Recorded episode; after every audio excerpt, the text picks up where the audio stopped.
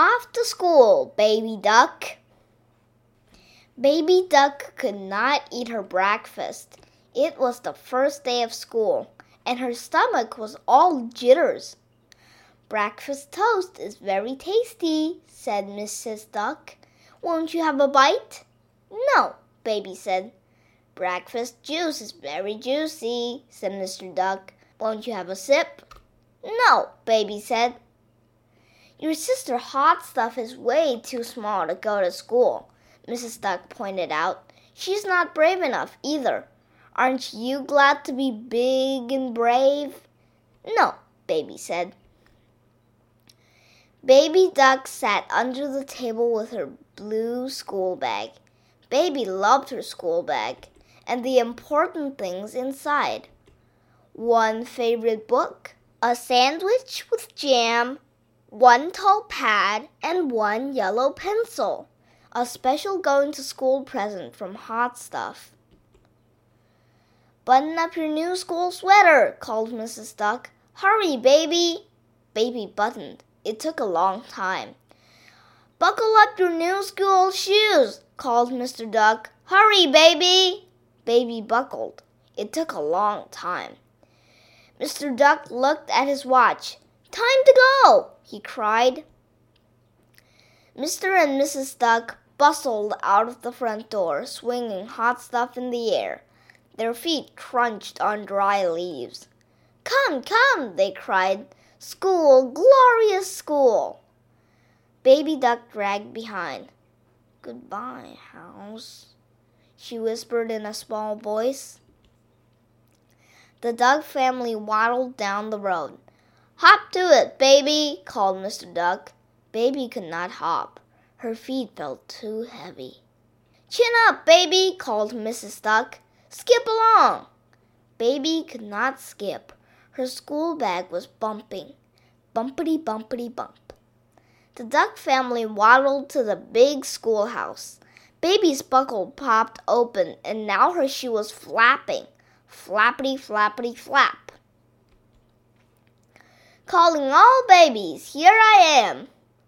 Grandpa was waiting on a bench. Baby sat right up close to Grandpa. Rough day? he whispered. Yes, Baby said. Long walk? whispered Grandpa. Yes, Baby said. Scared about school? whispered Grandpa. Yes, Baby said. Yes, yes, yes. Sometimes it helps to sing a song, Grandpa said. You sing nice songs, baby. Yes, Baby said. I do. Then Baby sang a song. Please don't make me go to school. My teacher will be mean. I won't have any fun or friends. And who will buckle my new shoe? I will, Grandpa said, and he buckled Baby's shoe. After that, Baby showed Grandpa the important things inside her school bag. He liked the pencil from Hot Stuff. You draw nice pictures, Baby, Grandpa pointed out. Yes, Baby said, I do. Then Baby drew a picture. Davy Duck took little steps toward Baby. He looked at Baby's picture. Baby felt proud. Miss Posy came across the schoolyard. My name is Miss Posy, she said. I'm the teacher. Are you mean? Grandpa asked. Oh, no, said Miss Posy. Do you sing songs in that schoolhouse? Grandpa asked. Oh, yes, said Miss Posy. Do you read books in there? Grandpa asked. Oh, yes, said Miss Posy. Do you like sandwiches with jam and yellow pencils? Grandpa asked. Oh, yes, said Miss Posy. Miss Posy rang the bell. Good luck, Grandpa said, shaking Baby's hand. Then Mr. and Mrs. Duck took turns kissing Baby on both cheeks. We'll be right there, they promised, when school lets out. But Hot Stuff cried, Wah, wah, wah. Baby Duck put her arm around Hot Stuff. Little small babies have to wait, she said. She gave Hot Stuff the picture she had made. Chin up, Baby said. Then Baby Duck hopped and skipped into the big schoolhouse with her new friend Davy Duck.